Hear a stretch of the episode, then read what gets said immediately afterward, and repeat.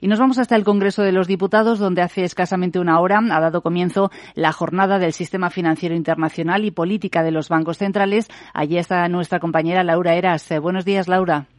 Buenos días, Sandra. Una convocatoria de la Asociación por la Excelencia de los Servicios Públicos que cuenta con personalidades muy reconocidas y grandes eminencias del sector de la economía española. Con resaca tras la subida de tipos de ayer anunciada por el BCE, la pregunta es si están actuando bien los bancos centrales ante esa subida de tipos. Nos responde Ramón Tamames, presidente de la Asociación por la Excelencia de los Servicios Públicos.